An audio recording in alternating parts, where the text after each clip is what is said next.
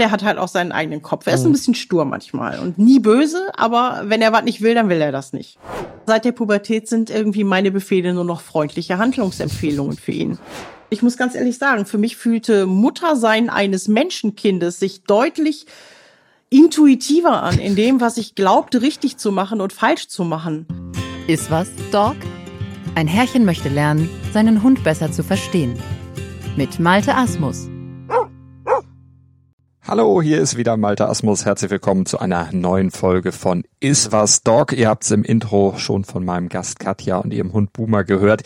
Die kennt ihr noch aus Folge 1. Und heute geht's mit ihr um das Thema Hundeerziehung. Und das ist schon ein wirklich weites Feld und mitunter ziemlich tricky.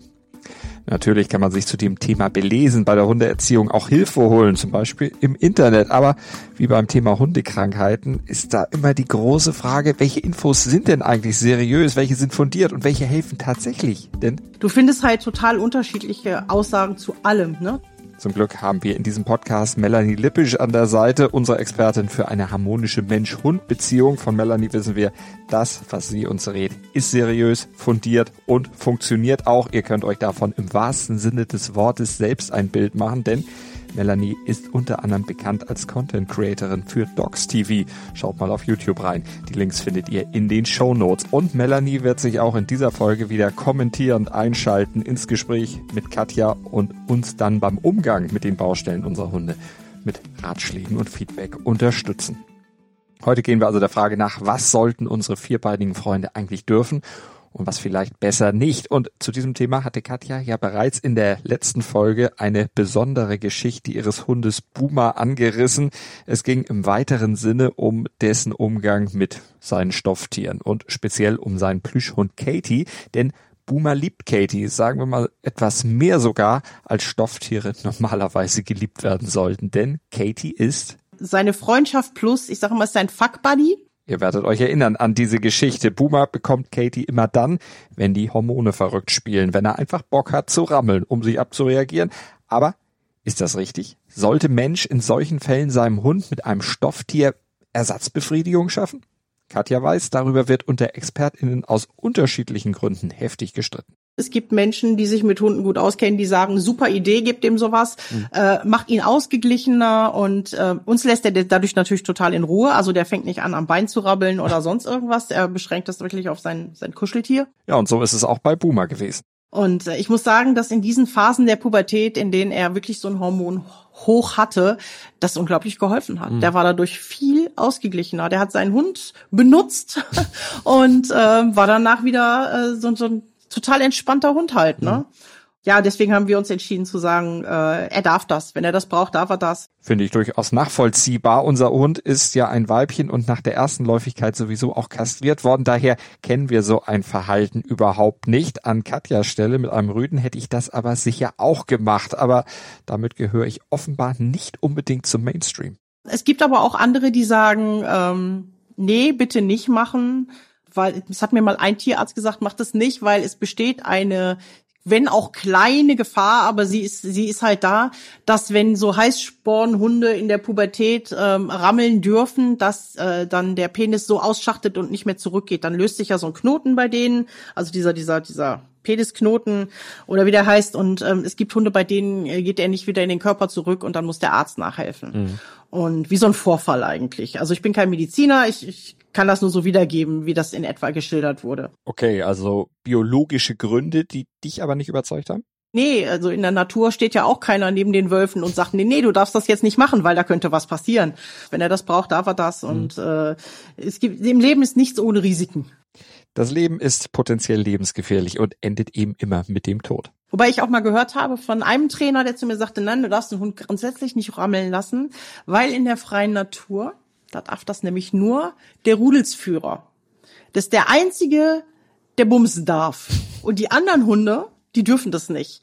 Und wenn du deinem Hund erlaubst, sein Kuscheltier zu rammeln, dann gibst du ihm damit das Zeichen, dass er der Rudelsführer ist.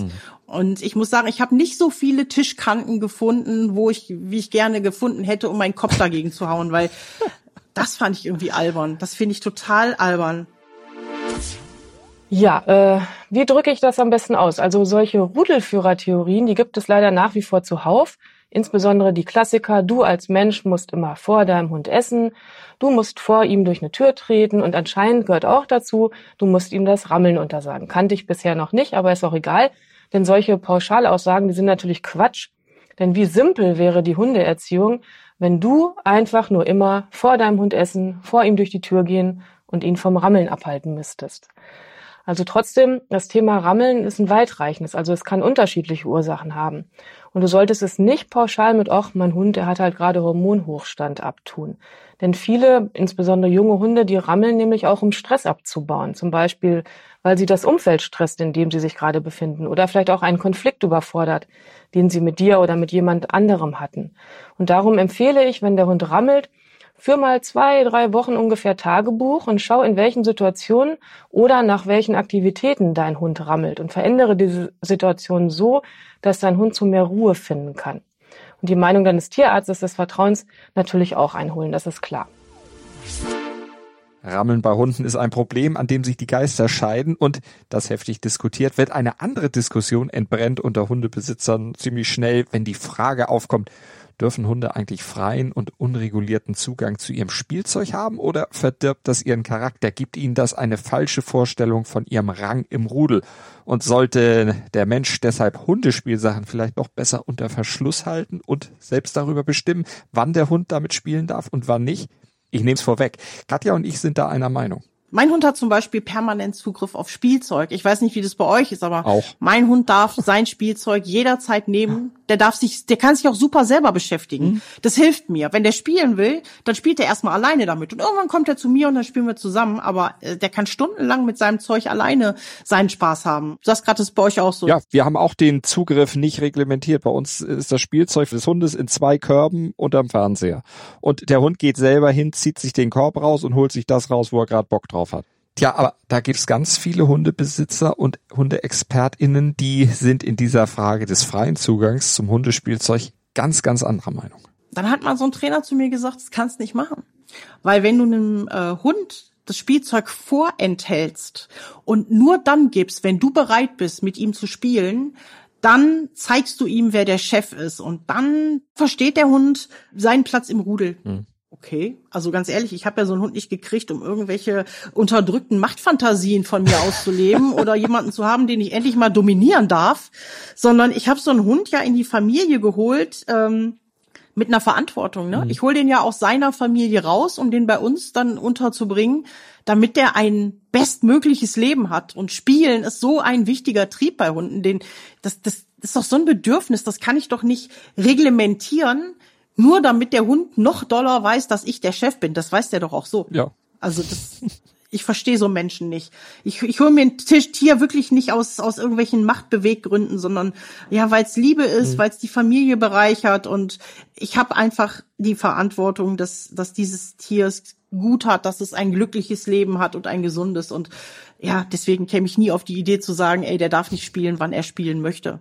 Natürlich kann man sich ein Spielzeug raussuchen, wo man sagt, damit gehe ich jetzt irgendwie, das funktioniert besonders, wenn man Gassi geht oder wenn hm. man was erreichen möchte. Wir haben natürlich so Bälle oder sowas, die haben wir da nicht drin, weil da wissen wir auch, die sind in fünf Minuten zerlegt, dann können wir mit denen nämlich nicht mehr werfen draußen. Also die sind unter Verschluss. Aber grundsätzlich den Entzug von Bedürfnissen, nur damit man besser Chef spielen kann, das ist mir irgendwie suspekt. Das ja. finde ich nicht gut. Also ist bei uns auch finde ich auch nicht die richtige Haltung. Nee. Dem, ich finde, das ist auch mangelnder mangelnder Respekt dem Tier gegenüber. Ja, oder?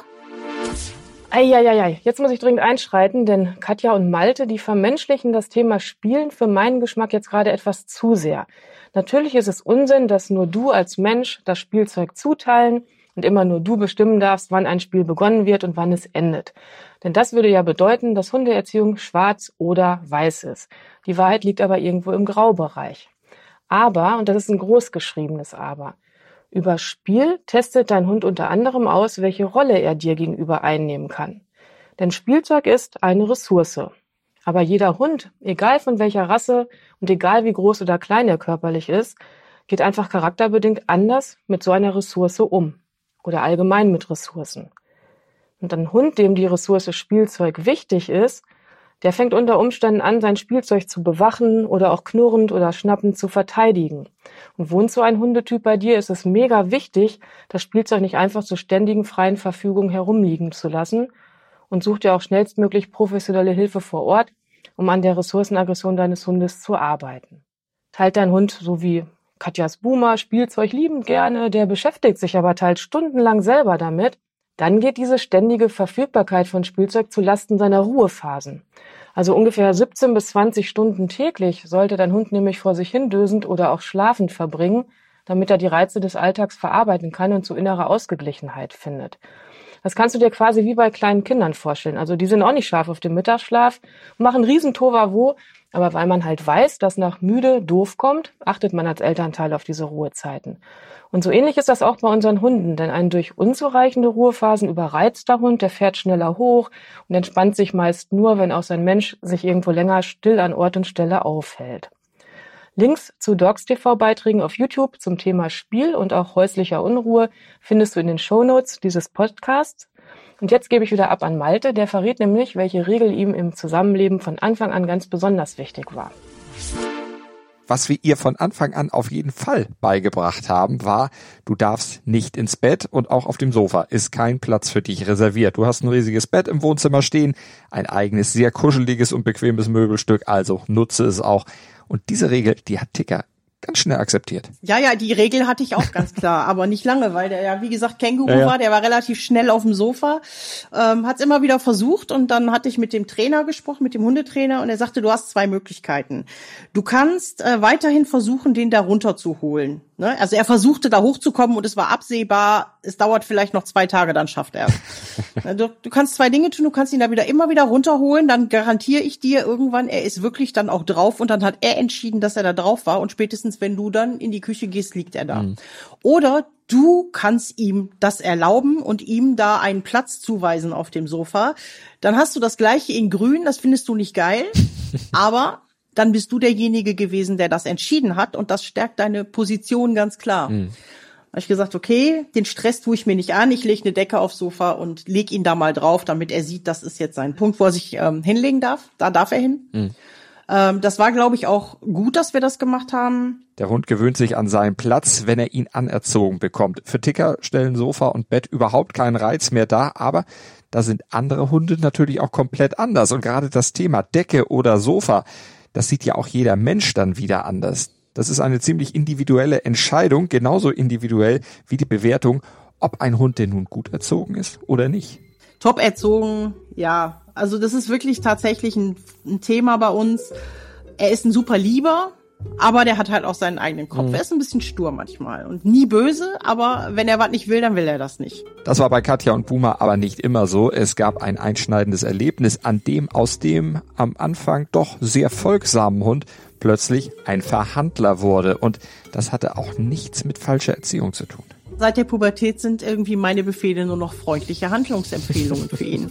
Hm? Ja. Also selbst, selbst ein Sitz, was ja wirklich, das konnte der am ersten Tag, ne, guckt mich manchmal an nach dem Motto, nö, ich setz mhm. mich jetzt nicht hin, kannst du vergessen.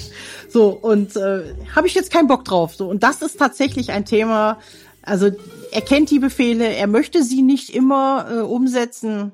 Aber von daher kann man sagen, er ist noch nicht top erzogen. Mhm.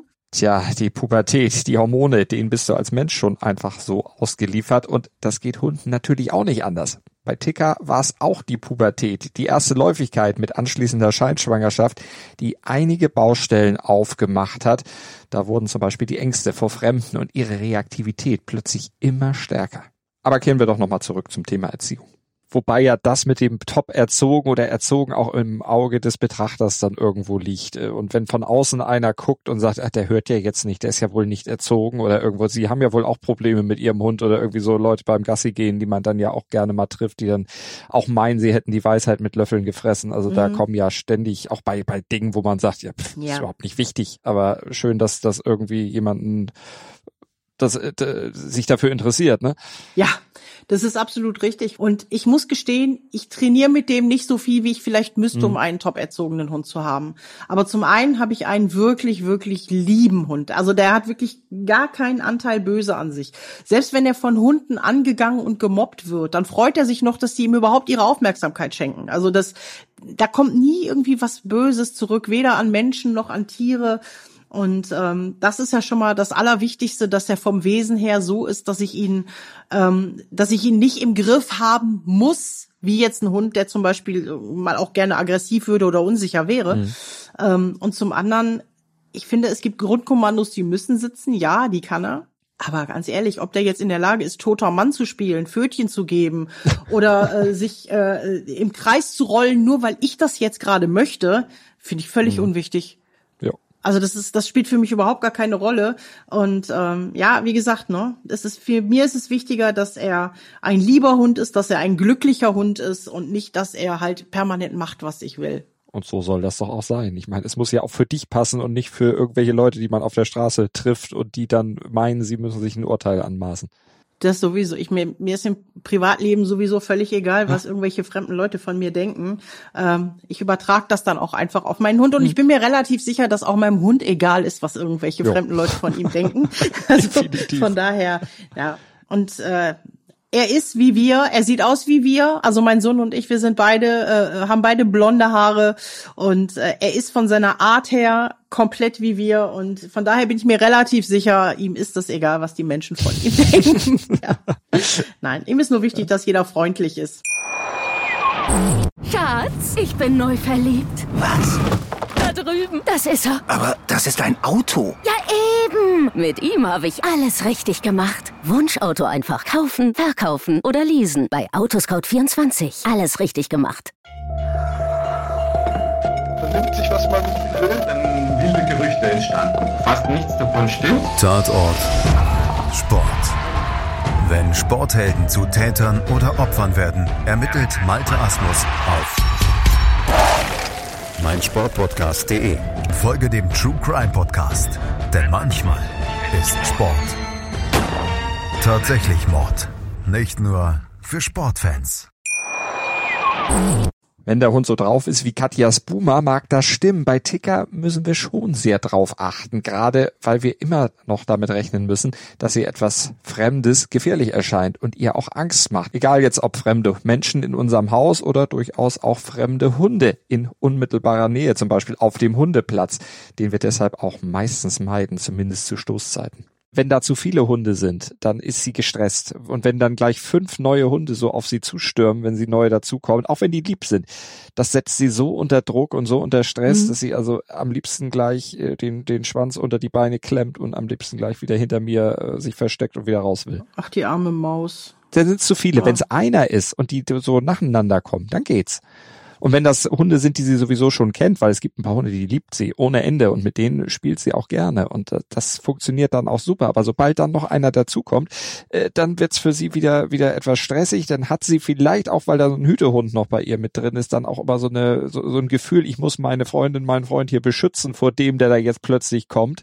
Und dann fängt sie zumindest an zu bellen. Aber man merkt auch, ja. dass sie dann auch äh, total unsicher ist, was will der jetzt von mir? Warum kommt der jetzt hier? Was hat er hier verloren? Auch in der Hundeschule, wenn die normale Gruppe da ist, alles super, die spielen alles kein Problem, kommt ein neuer Hund dazu, weil da ist ja Fluktuation drin.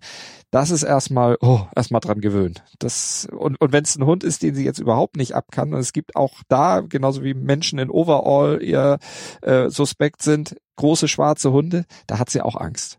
Also gibt so ganz bestimmte Dinge, ja. Ja, das, das kann ich nachvollziehen. Uns hat mal ein Hundetrainer gesagt, äh, Hunde sind Rassisten ich habe das für völligen Schwachsinn erst gehalten, hat das dann erklärt und er sagte tatsächlich, die sind untereinander in ihrer Farbwelt und in ihren in mhm. ihren Rassen ähm, sind die sind die anders unterwegs als mit anderen Hunden und ähm, das ist auch einer der Gründe, warum die das so wichtig fanden, dass es diese Hundespielgruppe in den Altersgruppen geben musste, damit sie halt auch andere mhm. Rassen kennenlernen und sehen, hey, der ist genau wie ich, auch wenn der anders aussieht und anders riecht und ne ähm, ich sehe das bei meinem, also wie gesagt, ne, diese wilde Mischung aus, aus äh, Retriever und Pudel, wobei er sehr, sehr nach dem Retriever kommt, auch von der Größe her, sieht aus wie ein Golden Retriever mit einer leichten Dauerwelle eigentlich. Ne? Und ähm, wenn er einen anderen Golden Retriever trifft, einen hellen Labrador äh, oder andere Golden Doodle, die sind sofort allerbeste Freunde. Es ist immer die große mhm. Liebe, immer. Er versteht sich auch mit anderen Hunden toll, aber die hellen unter sich, das ist irgendwie eine ganz, ganz besondere mhm. Liebe. Das, die wissen das. Ich meine, mit Pudeln versteht er sich auch gut, aber ich glaube, die identifizieren ihn nicht sofort als einen von ihnen, weil er halt so sehr aussieht wie die Mama. Ähm, aber das ist halt tatsächlich eine interessante Beobachtung, wie die untereinander merken, ey, der ist wie ich. Und das Witzige an dem einen Hund, den unser Hund nicht mag, sie ist selber schwarz, mit mhm. ein bisschen weiß dran. Jetzt hört man sie im Hintergrund auch. Ja. Aber der Hund, den sie nicht mag, sieht fast aus wie sie und hat auch quasi das gleiche Schicksal, nur nicht in Rumänien, sondern in Slowenien gehabt. Aber im Grunde sind die sich total ähnlich. Aber offensichtlich ist das auch etwas, was, was sie irgendwie trennt. Aber äh, die Entspannung ist da, sobald sie drei Meter auseinander sind. Alles dichter ist schwierig, aber auf drei Meter Entfernung geht's mittlerweile schon. Also man nähert sich an. Ja, man steckt da nicht drin, was die manchmal so für Befindlichkeiten haben. In dem Fall würde ich ja fast vermuten, die haben die teilen ähnliche Unsicherheiten, die dann aufeinander prallen. Ne? Aber äh, das, wie gesagt, man steckt da echt Kann nicht sein. drin. Das ist wie ich habe auch gar keine Ahnung von Hunden, aber ich habe halt auch gelernt, dass Hunde, die unsicher sind, für sich selber eigentlich die die größte ähm, ja Gefahr würde ich vielleicht nicht sagen, aber das das größte Risiko darstellen, weil ein Hund, der selbstbewusst ist, äh, der der hat vor wenig Angst und Angst ist eigentlich das, was was was Menschen und Tiere halt Ja. unberechenbar macht. Und wenn dann zwei aufeinandertreffen, die da ähnlich ticken, kann ich das schon verstehen. Ja, das stimmt. Katja, die hat da gerade ein sehr gutes Gespür, denn zwei unsichere Hunde können keinen sicheren, souveränen Sozialkontakt ergeben. Und das kann tatsächlich ein Grund dafür sein, dass Ticker durch diesen Hund getriggert wird, nach dem Motto, du bist ja genauso unsicher wie ich, bleib mir bloß vom Hals. Und genauso verhält es sich, wenn ein unsicherer Hund einen unsicheren, planlosen Menschen an seiner Seite hat. Also unsicher braucht immer Sicherheit und Planbarkeit, um sich im positiven Sinne weiterentwickeln zu können.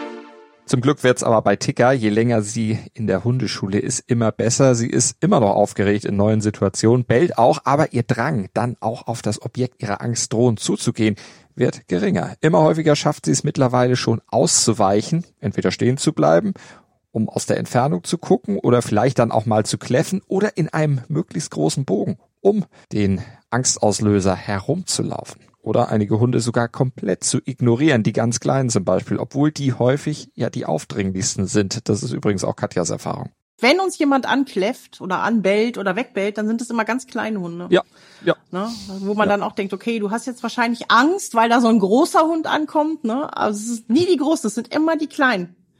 Nicht, weil die böse sind, sondern wo ich Nee, einfach nee. denke, okay, du hast jetzt Angst, weil meiner viel größer ist als du. Aber das sind auch immer die Kleinen, Ja. die von ihren Herrchen und Frauchen nicht geschützt werden, die dann an dieser, dieser Ausziehleine da irgendwie 20 Meter vor den Leuten laufen und die kriegen die nicht, obwohl das so ein kleiner Mini-Dackel ist, nicht gebencht irgendwo. Und die kommen dann äh, sehr distanzlos dann eben, möglicherweise aus Angst, aber eben sehr nahe ran und, und kläffen dann rum. Denen wäre auch mehr geholfen, wenn sie ein bisschen enger geführt würden. Ja. Enger führen, das wird auf jeden Fall schon mal helfen, dass der kleine Hund sich nicht durch sein eigenes provokantes Verhalten in Gefahr bringt. Denn wenn das einem großen Hund übel aufstößt, dann hat der Kleine schon rein körperlich echt schlechte Karten. Und meist agieren kleine Hunde aber gar nicht aufgrund von Angst, sondern sind einfach nur überfordert, weil ihr Mensch zwar anwesend ist, aber keine Orientierung vorgibt. Also kleine Hunde, die dürfen sich häufig viel mehr herausnehmen als große Hunde. Aufgrund der geringen Körpergröße, da findet der Mensch es nicht so schlimm, wenn der Kleine mal vorne weglaufend an der Leine zieht. Und genau damit überträgt er ihm stillschweigend die Verantwortung für Außenreize. Und wenn der kleine Hund dann hier und da andere Passanten oder auch Artgenossen anbellt, dann findet der Besitzer das oftmals noch niedlich. Eigentlich völlig bekloppt, wenn man mal drüber nachdenkt, denn bei einem Rottweiler oder Schäferhund oder allgemein bei einem Hund ab 40, 50 Zentimeter Schulterhöhe, da findet das nämlich plötzlich niemand mehr niedlich. Leider sind es aber nicht nur Omas mit kleinen Dackeln, die ihre Hunde ungebremst auf andere zulaufen lassen. Die typischen, der tut nichts, der will nur spielen Menschen, über die im Fernsehen ja so gerne gewitzelt wird, die gibt's wirklich. Ich finde sie rücksichtslos, zumal die meisten ja gar nicht wissen, ob ihr Hund selber wirklich spielen oder doch Stress machen will. Und dann heißt es plötzlich, das hat der noch nie gemacht. Ja, aber diese Menschen wissen vor allem auch nicht, was das Gegenüber will. Da ich weiß, dass Ticker lieber Abstand hat, lasse ich sie immer rechtzeitig auf meine dem fremden Hund abgewandte Körperseite wechseln und dann dort bei Fuß laufen und schirmen sie so etwas ab. Und dann bleibt sie in, ich sag mal, 98 Prozent der Fälle auch definitiv ruhig. Lob an dieser Stelle an dich, Malte, denn gerade als Besitzer eines unsicheren Hundes wie Ticker ist es wichtig, dass du ihr täglich vorlebst, hey, da kommt zwar ein Hund, der dich verunsichert, aber in meiner Nähe bist du sicher und gemeinsam schaffen wir das. Also meiner geht nicht nur zu den Hunden, sondern der sagt erst den Hunden Hallo. Das heißt, wir laufen irgendwo lang. Er sieht einen anderen Hund. Er legt sich hin. Er legt sich immer hin und wartet darauf, dass der Hund näher kommt. So irgendwie, um ihm zu zeigen, hey, Kuckuck, ich bin's Ja. und ich bin total harmlos. Ja, ich will dir nichts. Böses, Super. sag doch mal Hallo. So jedes Mal das Gleiche. Ja, aber halt auch, wenn es matschig ist Ja, und so. gut. Das ist dann nicht mehr ganz so gut. ähm, und die, die, die, die kleinen Hunde kommen dann teilweise wirklich schon kläffend auf den zu. Wirklich schon äh, richtig. Ah. Ich kann das gar nicht wiedergeben. Also so wirklich komplett. Geh weg, geh weg, geh weg. Dabei macht er gar, der liegt da. Ne? Aber dann sofort so feindselig. An dieser Stelle greift einer meiner Lieblingssprüche. Glaub nicht alles, was du denkst. Denn dieses Hinlegen wird auch Lauerstellung genannt und verunsichert den Hund, der sich gerade aufgrund seiner Gassi-Runde auf den liegenden Hund zubewegen muss. Der weiß nämlich nicht, ob der liegende Hund wirklich liegen bleibt oder ab einem gewissen Zeitpunkt entweder aggressiv bellend aufspringt oder eine stürmische Spielaufforderung macht. Sprich, der andere Hund, der sich auf den liegenden Hund zubewegt, der weiß nicht, will der mich fressen oder spielen. Und das ist auch der Grund, warum insbesondere unsichere Hunde gestresst und verunsichert auf am Boden liegende Hunde reagieren. Liebe Katja, Bumas hinlegen also zukünftig am besten frühzeitig umlenken, auch wenn Buma lieb ist, was du zwar weißt, der andere aber nicht. Und was er dann aber, wenn er mit dem Hund Freundschaft geschlossen hat oder sich dem Hund genähert hat und die miteinander spielen oder sich beschnuppern macht, grundsätzlich Herrchen oder Frauchen begrüßen. Und es gibt wirklich viele Hunde, die dann total aggressiv werden und ganz, ganz eifersüchtig sind. Und ähm, ja, das, das hat er halt auch noch nicht verstanden, dass, äh, dass man das vielleicht nicht machen sollte. Das macht Ticker aber auch. Und sobald Hunde dabei sind, und zwar egal, ob sie die Hunde nun besonders mag oder nicht, dann mag sie plötzlich die dazugehörigen Menschen. Selbst wenn sie die bis dahin noch nie gesehen hat. Wenn die bis dahin komplett unbekannt waren. Dann geht sie hin, schnuppert und lässt sich sogar streicheln. Das macht sie bei Fremden aber nur, wenn die auch einen Hund haben. Das ist, als wenn sie denkt, okay, der Mensch hat selber einen, der wird mir dann definitiv nichts tun. Und da ist ja prinzipiell auch was dran. Die meisten Hundebesitzer sind nämlich wirklich freundlich, findet auch Katja. Auch unter Hundehaltern, ich finde, Menschen sind häufig so freundlich, so kommunikativ und dann gibt's welche, die, die gucken ganz böse, die ziehen ihren Hund auf die andere Seite, so als hätte man vor denen was zu tun. Das ich auch so mal denke, was stimmt da nicht? Man kann doch, ne, auch die Hunde gehen doch eigentlich freundlich miteinander um. Ja, aber vielleicht kennen die auch äh, von ihren eigenen Hunden, dass es auch sein kann, dass der dann eben plötzlich nach vorne geht, ohne dass man es vorher angebahnt gesehen hat, dass die auch sehr schnell explodieren können.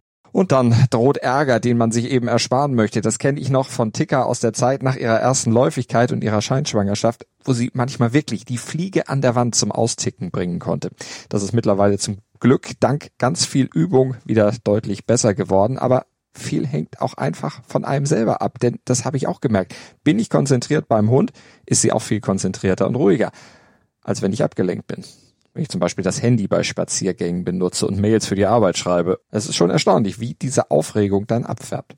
Aber um das Thema Erziehung für heute abzuschließen, Katja, wie würdest du beschreiben, wie du Boomer erziehst? Ein bisschen anti-autoritär, aber so äh, im, im gesteckten Rahmen von wichtigen Grenzen darf er sich sehr frei bewegen. Und ähm, ja, ich finde, das funktioniert ganz gut. Und wie erzieht Melanie ihren Hund, beziehungsweise welche Erziehungsmethode, Melanie, hältst du für die beste und effektivste?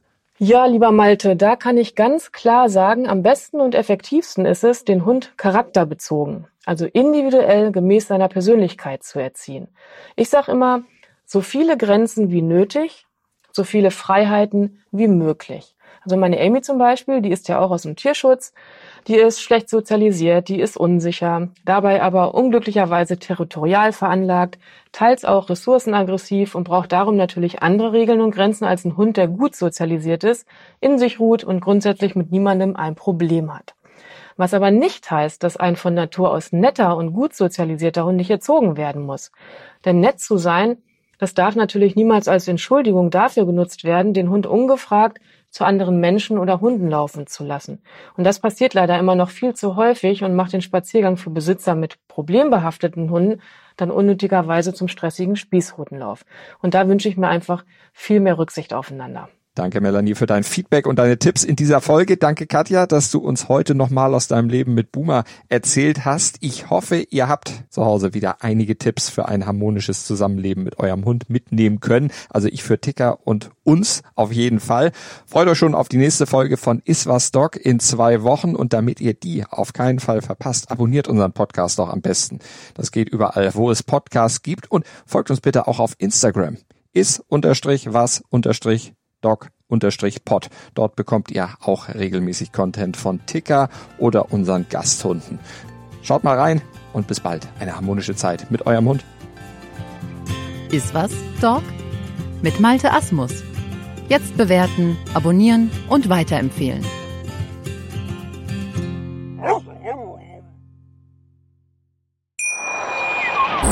Schatz, ich bin neu verliebt. Was? Drüben. Das ist er. Aber das ist ein Auto. Ja, eben. Mit ihm habe ich alles richtig gemacht. Wunschauto einfach kaufen, verkaufen oder leasen. Bei Autoscout24. Alles richtig gemacht. Dir hat dieser Podcast gefallen? Dann klicke jetzt auf Abonnieren und empfehle ihn weiter. Bleib immer auf dem Laufenden und folge uns bei Twitter, Instagram und Facebook. Mehr Podcasts findest du auf meinpodcast.de. Schatz, ich bin neu verliebt. Was? Da drüben. Das ist er. Aber das ist ein Auto. Ja, eben. Mit ihm habe ich alles richtig gemacht. Wunschauto einfach kaufen, verkaufen oder leasen. Bei Autoscout24. Alles richtig gemacht.